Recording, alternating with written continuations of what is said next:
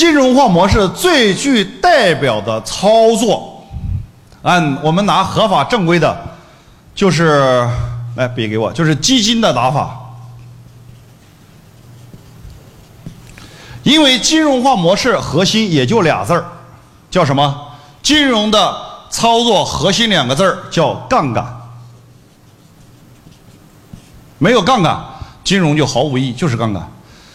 这杠杆啥意思啊？比如说，各位，基金一般是怎么操作的？基金有没有自己的基金经理？有还是没有？基金经理我们一般把它叫啥？叫 GP，对还是不对？然后跟投的投资者叫什么？叫 LP，是不是这两类人？对还是不对？啊，这两类人，那什么叫 GP 呢？各位，GP 负责管理基金，负责基金的使用，负责运营，能理解吧？LP 负责什么？对了，LP 就是你负责投资就行了，然后等着分钱就可以了。这是 GP 和 LP 的区别。那 GP 一般正常情况下，GP 靠什么赚钱呢？来，我们来看一下，你知道 GP 咋赚钱？你做一个小老板，你就能把自己当成 GP 来做。GP 靠什么赚钱？第一个，基金的管理费有没有？有没有？比如说。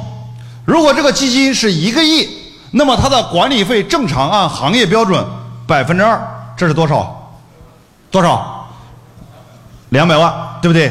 这一年啊，一年两百万，这是赚的。第二个，他在投资的过程当中有没有可能获利？有没有可能获利？按照行规，它有百分之二十的什么？这叫分分成分红。比如说这一个亿投资了一个项目，投资这个项目也不多，赚了两千万吧。赚了两千万，两千万的利润，他分多少？对，百分之二十就是四百万，是给的 GP，剩下百分之八十由这些 LP 来干嘛？来分配。这是基，这叫什么？基金最基本的一个做法。那换句话说了，当年孙正义投马云，孙正义是拿自己的钱还是拿别人的钱？来回答我是自己的钱还是别人的钱？啊，这想都不用想了，那自己哪有那么多钱呢？对不对？那如果他拿的是别人的钱，换句话说，孙正义的角色是什么？是什么？哎，对了，一样的道理。其实孙正义和谁的？刚才我和我讲的谁的角色是一样的？和谁的角色一样的？对了，和克洛克的角色一样不一样？回答我一不一样？只不过克洛克看好的是那个模式，把它复制了。孙正义看好的是马云的什么企业的什么股权增值空间，对还是不对？所以说，孙正义看好了之后也一样，把 GP 投资来的钱投给了谁？投给了马云，投给了马云。所以说，你看，其实孙正义投资的很多公司都是赚了大钱的，对还是不对？但是他为什么不是四个亿啊？我首富呢？因为他赚的那些钱不是他一个人的，是大家的。我这样讲能不能理解？只不过他分的最多一点而已，他就是个 GP。那这是基金的操作方式，我们的企业能不能按这种方式来操作？可不可以？那我用一个小小的案例，一下子打通你在这块的思维，你就理解咋玩了。就像上午我讲那个案例，你投资了一百万，开了一个饭店。一年营业额两百万，成本一百五十万，然后一年下来赚了五十万。好，这个事儿，你认为能不能干？回答我，能不能干？能干，但是不是这么干的？怎么干？要运用金融的思维、金融化的模式来干，就不是这么干。怎么干？你看啊，如果一百万投资，一年赚五十万，投资回报率是多少？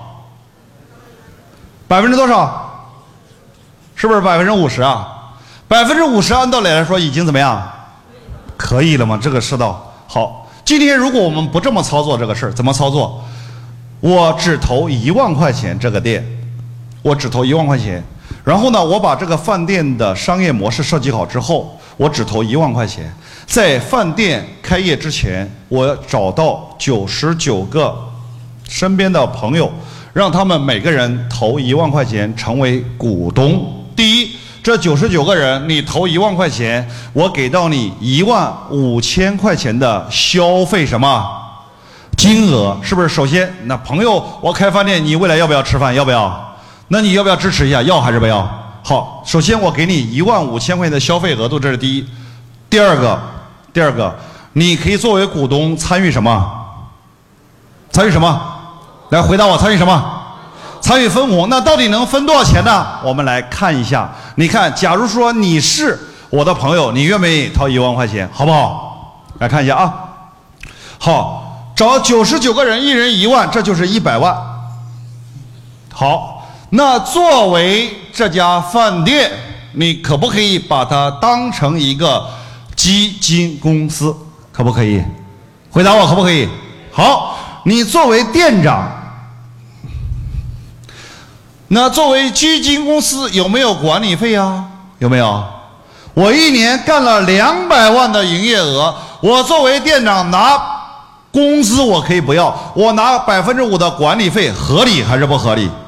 回答我合不合理？绝对合理。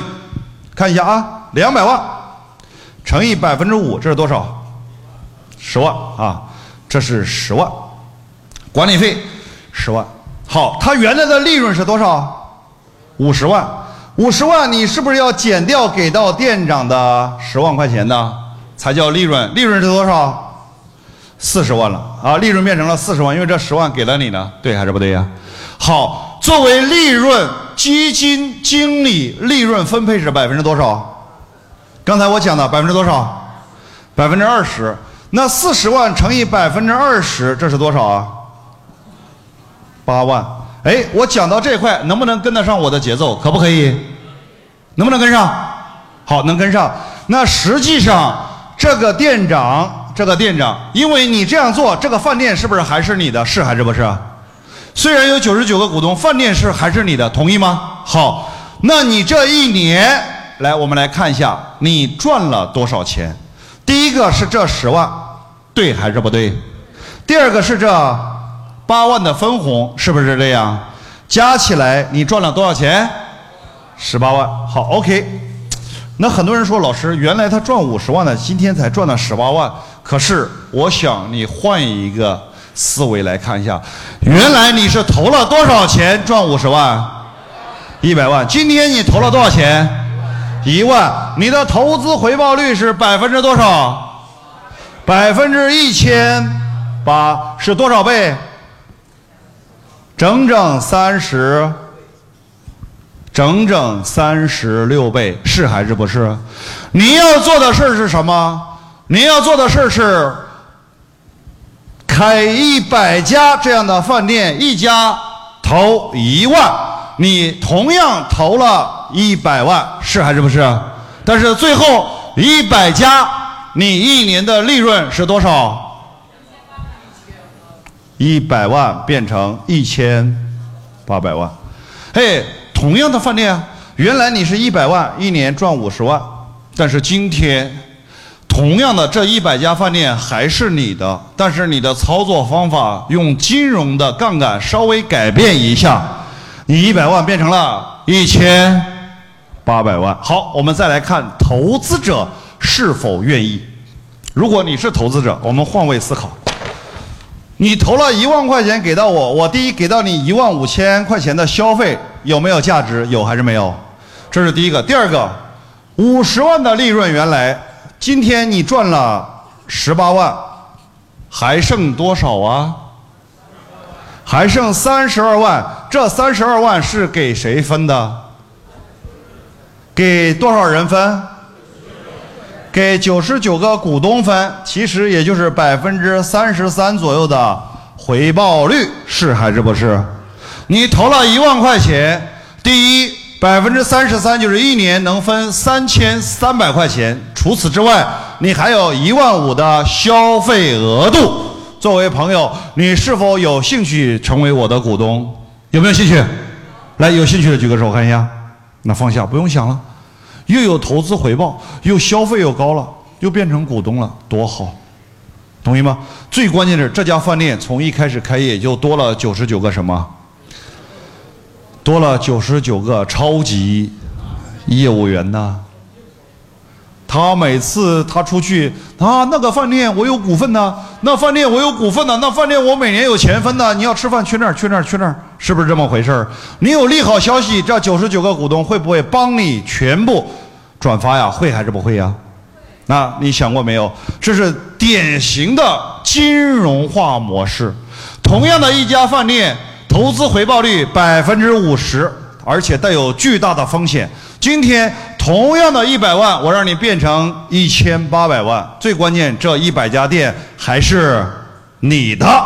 最关键，每个店还多了九十九个超级业务员，生意一定比原来好。同意还是不同意？啊，你看吧？这就是我讲的。如果一个店可以这么操作，我想问一下，一个企业可不可以这么操作呀？可不可以呀？哎呀，你脑子稍微一换，你突然发现。完全不一样了。如果你这个事儿能赚钱，别人一定愿意跟你玩；如果你这个事儿不赚钱，你自己再拼命，到最后结果也不是你想要的。同不同意啊？所以我经常有一句话说得好，叫做“任何好的项目、好的企业，一定是先收钱后干活先融资后干活融不到钱、收不到钱，打死都不干。”